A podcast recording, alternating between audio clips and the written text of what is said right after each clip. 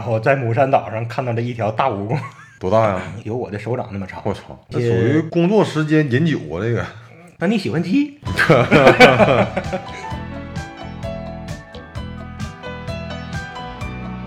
要么不整，要么整好。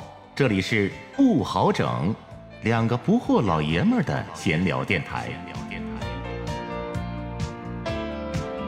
既然生活不好整，就把酒杯放出声。我是老顾，我是老郝。哎，前段时间出门旅游了是吧？啊你走你的，我走我的。但是咱俩去那个地方其实非常近。那离得好像是不远哈。嗯，我是南京和扬州，江苏呗。你那是安徽。我是安徽的合肥、巢湖和滁州，中间我还去南京倒了个车。啊，是吗？那个时候你刚离开南京，嗯，这个呢，我为什么跑到那块儿倒车去了呢？我从滁州到合肥，偏偏这个铁路非常的蹩脚，嗯，你都想象不到，这就凸显出来咱俩去的地方实际上都有它的尴尬之处。比如说啊，我问你，江苏省，你想到哪儿？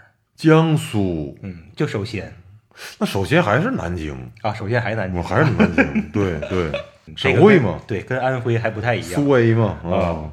江苏省一提南京的存在感还是很强，是吧？哦。但是呢，有个不可争议的事实就是，江苏省现在南京的风头，其实在好多年之前就已经被苏州就靠近上海那一带就被抢了。哦那对因为苏州、昆山、太仓、无锡，就是靠近上海那离上海太近了，对。离上海太近了，嗯然后也太富裕了，嗯那些地方的经济太发达了，对吧？南京这边是在经济上面肯定是压不住他那几个了，但是他反正是古都，六朝古都嘛嗯，南京，嗯是不？它的光环还是很大。但是呢，合肥就不一样了。嗯。提安徽，你能想到哪儿？第一个，提安徽，刚才你问我江苏的时候，我就在想，一会儿你要问我安徽的话，我还真就想不出来哪个城市，嗯可能合肥勉强能想起来，哦，但是确实是在脑海里面存在感比较比较淡。反正这个省存在感就稍微淡一点。对对对对对对。然后再问这个省里边，你先能想到哪儿？可能也轮不到合肥。嗯，合肥这次我是第一次去，要是搞以前问我的话，我会先说黄山，比如说哦，古徽州，安徽嘛，嗯，所谓的安就是安庆，老安徽那边的行省的省会，徽就是徽州。当然了，徽州现在已经改名叫黄山市了，对，是吧？对，像你喜欢京剧，你有就知道，嗯，对不？徽班进京，回班进京，对。那个名气太大了，嗯。在历史上其实挺牛的，但是现在安徽省那个存在感稍偏低，然后合肥在安徽这个尴尬地位由来已久了，虽然是省会，但是知名度并反而还不如不如那几个地方高对，所以这个其实挺有意思的。你去的地方跟我去的地方都有它各自的尴尬之处，是不？合肥的尴尬要比南京还要更尴尬一些。对。然后这俩地方实际上离得非常之近，你去南京的时候是光转车，还是说也出站玩了？没出站啊。中间就二十几分钟，哦哦马上就换个站台，不耽误我跨了个省。刚才说到铁路，就是一个尴尬之处，就是合肥它地理位置的尴尬。嗯合肥它正好是处在长江和淮河之间，嗯又没靠上这个，又没靠上那个，它就占个巢湖。合肥它那个叫肥水，西肥水、东肥水，肥水之战嘛，那时候。呃，对，嗯东晋的时候，肥水之战，两个肥水在合肥的那个地方汇集起来了，嗯然后就变成了合肥，两个肥，二肥加一二肥，二肥合一肥。然后呢，这两个水在合肥那个地方离得很近，然后呢就又各走各的了。嗯，上面那个最终归入淮河，下边这个最终归入长江。长江啊，从地理位置呢，它是其实很重要，它是靠近两个大河，却谁也不沾，两河之间的这么一个挺好的地方。北边的民族想往南下，或者南方民族想北上，中间的一个必争之地。历史上总打了很多大仗嘛，对跟你说的淝水之战，对吧？还有三国时候的逍遥津，然后渡江战役打过长江去解放全中国嘛，也是把指挥部放在了合肥，现在巢湖的边上一个渡江战役纪念馆。然后在铁路这方面呢，中国历史上修建了几次著名的大动脉，铁路大动脉，在民国时期就修建的，从北京、天津到上海，就正好是在合肥的北边，就绕过去了，绕了个弯儿，哦，没经过合肥，给甩出去了。给给甩了，但是带动了合肥北边的一个地方，纯是被那条铁路给带起来的，就是蚌埠。哦，以前有人开我玩笑说的，哎，你去蚌埠看看呗？我说我去蚌埠干啥呀？蚌埠嘛，你得蹦着去的，你蹦着去蚌埠看看去。蚌埠是一个纯被铁路给带动起来的一个大枢纽，中国中部的一个铁路大枢纽。以前在铁路还不发达，高铁没形成的时候，哦，好多的南来北往的车，偏偏要在蚌埠换轨，也哦不是说也不是说换轨，就是车头变车尾，哦哦哦哦，一个蚌埠，还有一个是江西的鹰潭。你感觉车往这边坐呢，然后到了鹰潭或者是到了蚌埠，哎，停那一阵子，完了车往反方向开了，就是又感觉又又又开回去了，又开回去了。实际上是一个人字形的那种，人字形是不？这么走的，对对对这里两个交通大枢纽。嗯在铁路方面，蚌埠肯定要比合肥更狠。然后呢，我这次从滁州去合肥，直线距离很近，但是呢不同轨，我就得要么从滁州到蚌埠，或者到南京，得倒一下，必须倒个车。然后后来修高铁什么的，最开始也没优先合肥，合肥等于是中国这个铁路几次大升级，都正好是。就像咱小时候打口袋游戏，他都成功的把那口袋给躲过去了。太尴尬了。很尴尬。然后最近的高铁好像是合肥，你看合肥最近这几年经济发展的特别成功，现在有几个高铁都开始往合肥去，哦合肥又开始开拓了合肥南站什么的，所以它这个铁路方面现在的地位也在尴尬位置，正在消失。哦，但以前一直挺尴尬，它是临水它也尴尬，铁路也尴尬，反正总是很尴尬。经济呢又不如它东边的马鞍山、芜湖，那是安徽省经济是最发达的地方，嗯紧挨着江苏省，又是紧挨长江。呃合肥在最近几年才开始方方面面的迎头赶上，但是在这几年之前，它可是真尴尬，有点类似于南京。南京现在的光芒被那个苏州那边对，给夺去了。嗯嗯，但是它文化老大还是文化老大，它比合肥还要好一些，所以咱俩这次等于是尴尬之旅，去了俩有点尴尬的地方。呃合肥周边你都去哪玩儿？都有什么玩的？你要让我嗯旅游选合肥，我我都不知道合肥都有什么有名的地方。本来想去逍遥津公园的，嗯也就在合肥市内，三国著名的一个战场嘛，是吧？张辽威震逍遥津，哦，那个故事相当嗯相当勇猛了。五虎上将可能是有点被过于神话了。罗贯中他是偏向刘备的嘛，对吧？对他是偏向蜀的。把曹操这个完全写成反面人物了啊，对啊，他是把诸葛亮神化了。对，五虎上将里边，他也都神化了。但是呢，光按照那种史实来说，有几次漂亮的大仗，张辽的逍遥津绝对是最狠的一仗，哦最勇猛的一仗，八百勇士大破东吴将近十万人，而且差点是活捉孙权。哦，曹操去西边汉中打张鲁，本部有点空虚，孙权就一直琢磨合肥那地方呢，将近十万大军压境，大伙儿全慌了。然后张辽就带了八百勇士，在孙权正准备用十万大军把合肥正要围，而且已经开始围的时候呢，张辽一支先头部队就八百人，直取孙权大营。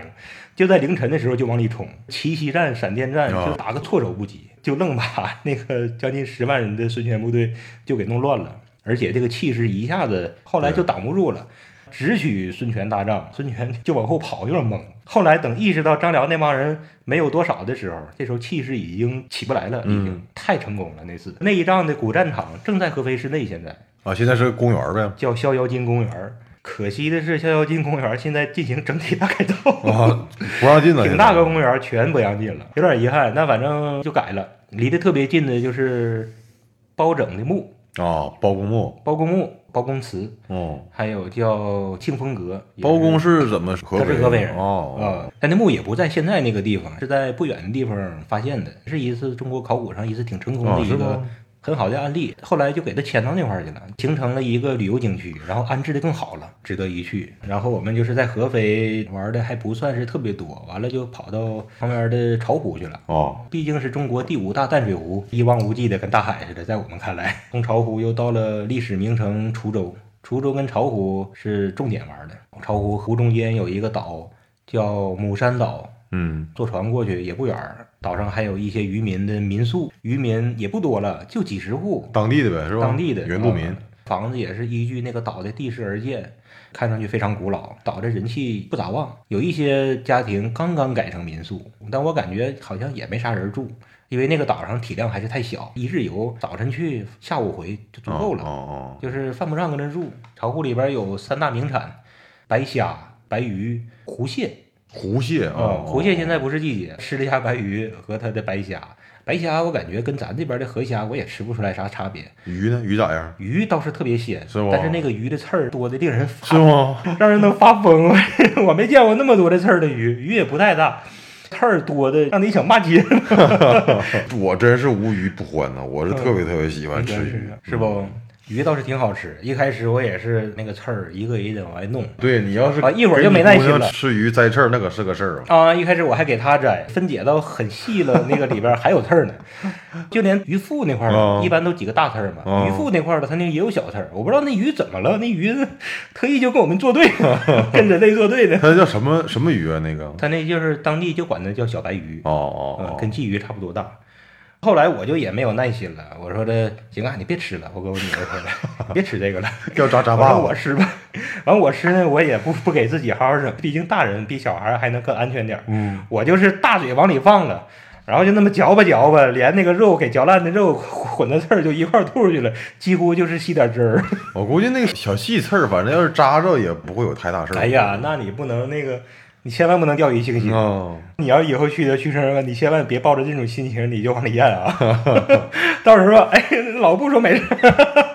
然后在母山岛上看到了一条大蜈蚣，多大呀？有我的手掌那么长，我操！但是是个死蜈蚣，可能是新近被人踩死的，还是我女儿发现的。哦啊，爸爸，蜈蚣，这是她在出门以外第一次看到蜈蚣。北方这块蜈蚣本身就不太常见，我这边顶多在沈阳见过那种油燕，蜈蚣不多，我就是在厦门见过蜈蚣，但是那也没那么大，这次有我一个手掌长。是不那？一蜈蚣真是太狰狞了。稍事休息，听老布和老郝继续整。继续整。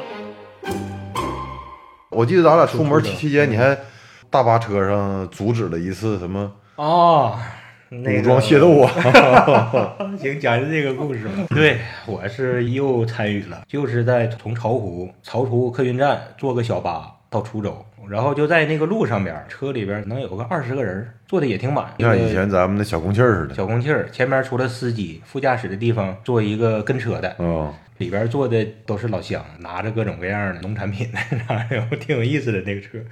然后有个老头儿老太太，一对老夫妇，我感觉能有六十多岁。上车就跟司机先问了几句，嗯，好像是落实点事儿，先说了他要在什么地方下，嗯，后来发现就是个小县城半道儿。然后那老头儿呢，在前一小时起来了几回，跟司机和副驾驶进一步落实。那意思就是说，哎，我到没到呢？我到没到我要去那地方呢？哦嗯，那老两口也拿了不少东西。那天正好是清明节，可能是扫墓去扫去扫墓对。但是呢，去一个地方可能自己不咋熟，就得不断的就是问。嗯，起来了两三回了，前边那个人就说的没到，完了那老头就又回去坐了。大概是到了一个半小时的时候，那老头就憋不住了，嗯，直接起来上去喊起来了。情绪相当激动了，司机旁边有一个大盖儿，就是那种比较老式的小空气儿，我知道不也是吗？嗯是不？小发空气儿动机盖子，发动机盖子哦还能坐人，他就跪在那上面了，扯司机的肩膀，我操，车是开着的啊，开着呢，哦哦不是高速公路，就是那种县级公路，哦，把自己的帽子摘下来，就往司机边上那个发动机盖上啪啪摔，摔完了之后又戴上，就那几个动作不断的重复，摔帽子再戴上，用手指着那个司机吼，还扯司机肩膀，然后又摔帽子又戴上，啪啪就是使劲喊。然后边上跟车那人往回扒拉他，形成有点撕巴的架势。嗯后边有女的就开始就是哎，也害怕呀。嗯，那玩意儿虽然不是高速，也确实挺吓人的，太突然了。而且老头这次起来直接上去动粗了，没有什么过渡，那意思应该是吧？我听着半懂不懂的，应该就是说到地方过了，没跟他说，啊，你给我开过了，给他耽误了。嗯，他边上那老太太也是使劲搁后边喊，但是呢，应该没喊那司机，喊他老头子，就是你赶紧回来。嗯 嗯老头就是突然彻底犯了倔了，完我就起来了，去把老头就给拽住了，哦就给他往回扯。冲你来呗？然后啊，没有，他没哦冲我来。我说大爷，你冷静冷静，你先回去再说，先回座上坐下再说。太突然了，气氛一下就要爆了。那老头太脾气太爆了，太倔了。这老头然后他听你劝没有？听我劝了呗，哦反正我是抱着他了，我把他整个俩胳膊就给箍住了，就来了一个深情的大大的拥抱。我不能再让他去扯那司机了。对，而且这老头吧，嗯这明显就是叫法盲还是怎么？今年三月一号不是刚实施一系列新的法条吗？嗯，在公共交通设备上影响司机驾驶的，无论你是触碰他还是说殴打他，嗯，那就可以判了，直接就入刑了就。应该，对，真的应该。而且这个呢，甚至于这个门槛儿要低一些，嗯甚至于就是辱骂造成精神影响，对对对我觉得对对不？对也也也也应该一车人的命呢，对你这幸亏还不是高速公路呢，所以说大伙儿都没有人上去，那就我上去了，我也没跟他骂，我这边不能再怎么再添乱，我也得自保，嗯我也别到时候沾包赖，谁摔倒了都没有人敢上去扶呢，不就是怕讹吗？真有被讹过的，对呀、谁都怕摊上这事儿嗯但是呢，我就合计呢，不行啊，得有一个人得让他冷静下来。那个副驾驶呢，也是扒拉他，哦但是老头儿主要是冲着司机，所以说我就上去了嘛。完，老头儿俩胳膊一箍住，我就说这大爷，我说你先回去坐着去，然后再说，先坐下。然后呢，看我，哎呀，我上去之后的劝的时候呢，前边坐的离得最近的是个女的，嗯比我大个几岁吧，就开始添乱，嗯说了一些可能挺重的话，说我也听的指责那老头儿呗。哦本来吧，他也没说，就我一上去抱老头儿去，他也开始发言了，哦完了给老头儿有点激怒了还，然后哦老头儿就有点冲着他了，又有点。那女的好像就是说你这不顾大伙儿的命咋地的，可能是有点是出言不逊。然后老头儿呢更激怒，完了跟那个女的口角。这会儿有点听懂了，就说的、啊，我跟我老伴儿这把岁数了，我管呢，就是哦就是彻底犯了倔了。哦听了这句话，我也有点生气，嗯我就大喊一声：“一车人呢，不光只有你们，还有一车人命呢！”然后我就冲那个女的，我也比较狠，我就指着那个女的说的：“你闭嘴，你让她先坐下，先不要说，你先闭嘴。”这我是特别严厉的，不该添乱的时候你瞎添乱，进一步的引爆气氛，这我感觉特别的可恶。嗯那女的叫我吼了两声，闭嘴了。老头儿也坐下了，后边有个男的，一顿安抚老头儿。那他们是一块儿的啊？还是他们不一块儿。哦老头儿呢就回过身子跟那个男的说，嗯然后我听的呢大概吧，就是说上车的时候就跟那司机交代了，说了要在哪儿下。后来又问了几回，都说没到呢。那老头儿他就觉得到了，嗯但是呢是他觉得到了，他说没有这长的路。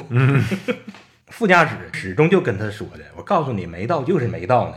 那你知道还是我知道？嗯你以为错过了就跟我们着急？我告诉你没到就是没到，但是老头不信，就觉得过了。操！我要是司机，那你愿意下下吧？你不信你愿意下下吧？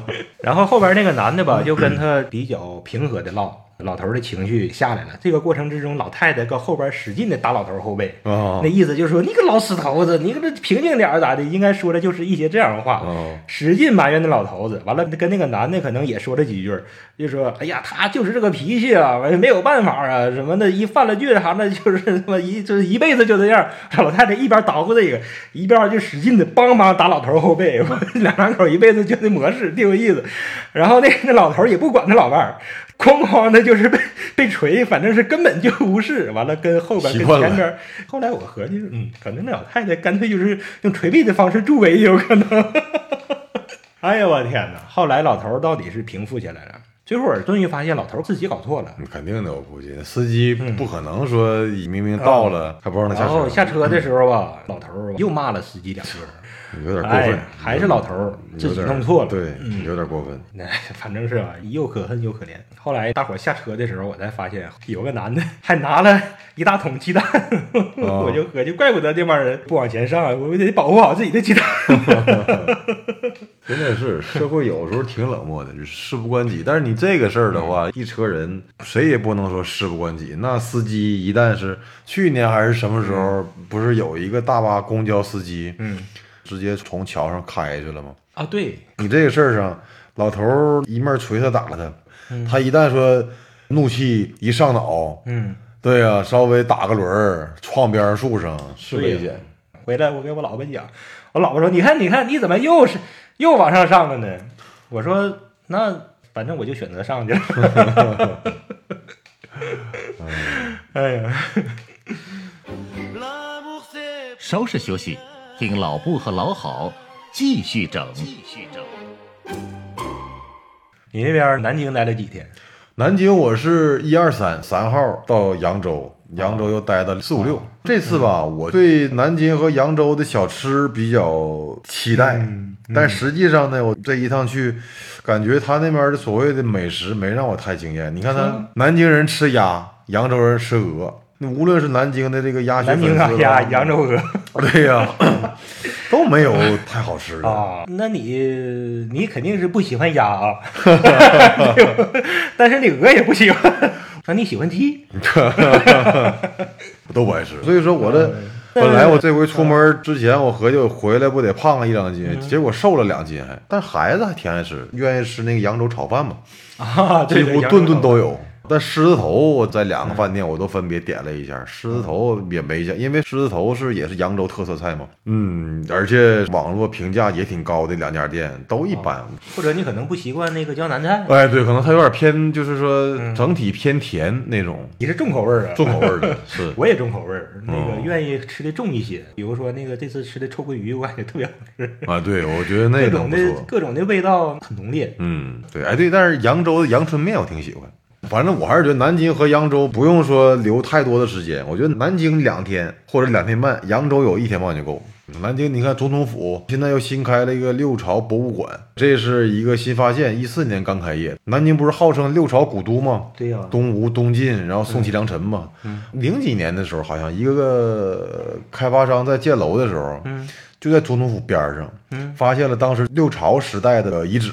哦，所以说，在这个遗址的原址上面又新开了一个六朝博物馆，它里面用一些史实了。南京叫建康城的时候，当时是怎么一个建制、城墙的遗址什么玩意儿的？南京曾经也是辉煌一时的。建康城是当年世界上最大的城市，人口超过百万。呃据史料记载嘛，是南京当时是世界上第一个人口超过百万的城市。除了这个以外，再就中山陵、雨花台、栖霞寺，还有一个什么什么什么寺啊。反正我觉得南京要作为攻略来讲的话，留两天半到三天时间就足够了。主要是这回吃没让我太满足。你看我三月份去兰州，我就一直留着肚子，我合计我四月份我要去南京吃点秦淮河畔的美，结果没有。南京有这么几个小的冷门知识，我这回知道了。南京长江大桥其实它不属于南京管理，那归谁它是上海。啊？南京长江大桥那手伸得太长了对呀、它的管理方一直是上海铁路局，叫南京桥公段儿。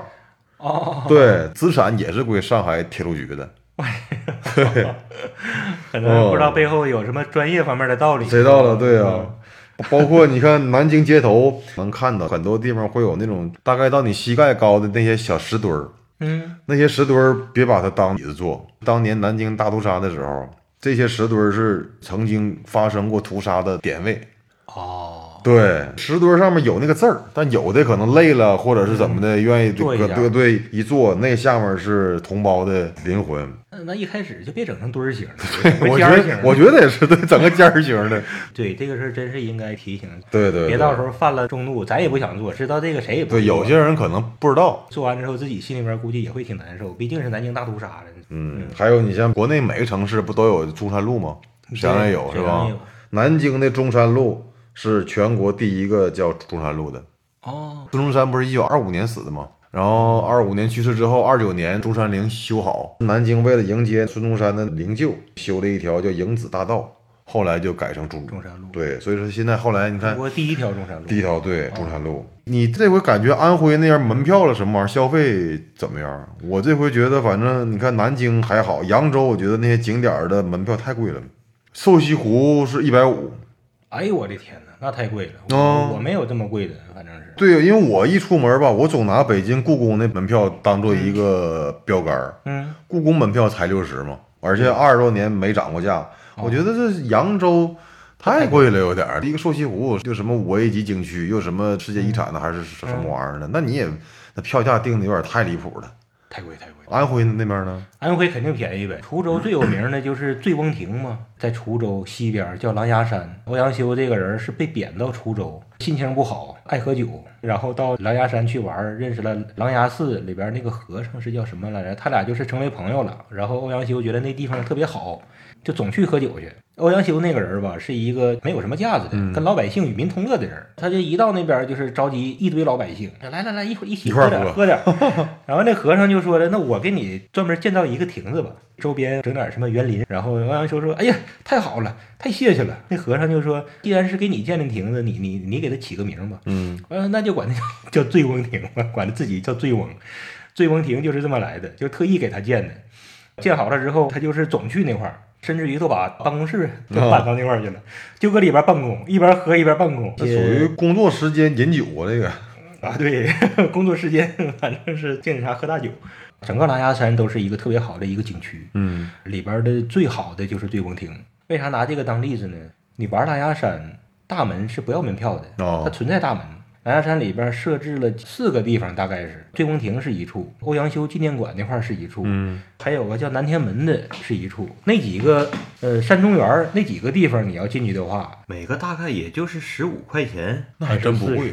但你要是不去那几个地方的话，你就光玩狼牙山，全免费。就扬州的景点儿有两个事儿给我印象一般，一个是刚才我说那个，它定价太贵了，不光是瘦西湖贵，什么个园儿了、河园儿了，都是门票都是四五十、五六十。哦，进去说白了，一个点儿一两个点儿吧就能出来。然后还有就是在那个园儿，它门口有一个特别大的牌子，上面写的“中国四大园林”。进去之后，它也在一直在标榜自己是中国四大园林之一。我印象里面就没有个园儿，后来我就好奇，我上网查了一下，啊，四大园林是哪个？苏州的拙政园，拙政园，然后还有苏州的留园，还有颐和园，还有避暑山庄。个园儿一直是在自我标榜。完了呢，我就百度查完之后，有这么个事儿：二零一五年三月，就这个拙政园、留园、颐和园和避暑山庄呢，人家四家园林管理单位就是就如何相互借助优势平台等话题进行了讨论，并且形成了中国四大名园的合作框架意向书。也就是说，人家我们四家联手，对。你各园自己认为你是 他们四家也是一种产权保护不。带你玩儿，对对啊对，自己把自己立起来了，你们别往上凑合了，对。呀关你们事儿。他们这四家就是这个行为，估计是往外挡一批，可能估计有一大堆都往前凑，都在自我标榜，嗯，太常见了。实际上，争名人故居。沾点边儿就往脸上贴。啊，对，沾点边往上说，就连孙悟空的故居大伙都有。我是真的，孙悟空是我老乡儿，这都是为了争一个文化地标，是吧？是嗯，就光有景不行，都想是挂点文化，嗯。个园和河园如果不考虑票价，不考虑刚才我说那点儿小意事的话，它里面确实也挺漂亮，景色确实挺漂亮。对，南方这方面是太漂亮了。对，我感觉醉翁亭那个园儿是我这次见到的最好的园儿啊，是吗啊？，甚至于我这我感觉都是跟那个苏州藕园有几个小园儿，嗯，很多小园儿都特别的美，那我感觉你说那个醉翁亭那个应该跟扬州那个个园儿什么玩意儿的面积应该差不多。就是特别紧凑，是吧？但是该有的景都特别有。对对对，亭台楼阁的什么玩意儿的，啊，体量不大，然后你逛呢还挺轻松，对，走那么一步景就不一样。嗯，南方的园林讲究那个嘛，一步就能换一个景儿。你要是拙政园有点太大了，一开始很惊艳，逛的很细，过一会儿就有点失去耐心了。对，太大了，太大了，有就点像就像那个瘦西湖似的。后来就有点走马观花那种意思。对对对对对，烟花三月下下扬州你是四月也差不多了。啊，对啊，正是好时候。对，俺俩五一还要出去，我是要去新疆，老布是要去福建。我去福建看看母校这次，嗯然后你去新疆，以后我也早晚就要去新疆。我从来就是说对新疆的向往要胜过对西藏。是吗？哦哎，我新疆、西藏我都挺向往，但你要说一比的话，那我还是对西藏更向往。那西藏你去过了是吧？我没有呢，我就有一次自驾到四川，然后我就为了体验一下川藏线三幺八我开到康定了，然后就回来了。西藏我必须得去一趟，行然后我是特别向往是新疆吗。？我这回我先给你打打前站你先对，嗯，我这回准备，要是有时间，我准备好好做一期视频游记。嗯，我先做个预告，立个小目标，给自己点压力，到时候我会传到我们 B 站做点视频大片视频游记。也适合。对景新疆的美景，整点大戈壁，戈壁拍点戈壁。来呗，这期节目来先读万卷书不如行万里路嘛。流行万里路。嗯，来，感谢各位收听。不知道什么崇山名川这样明媚，忙忙乱乱走到这条路上，行色匆匆匆匆不曾預備，離家已千里，無暇正想已起飛。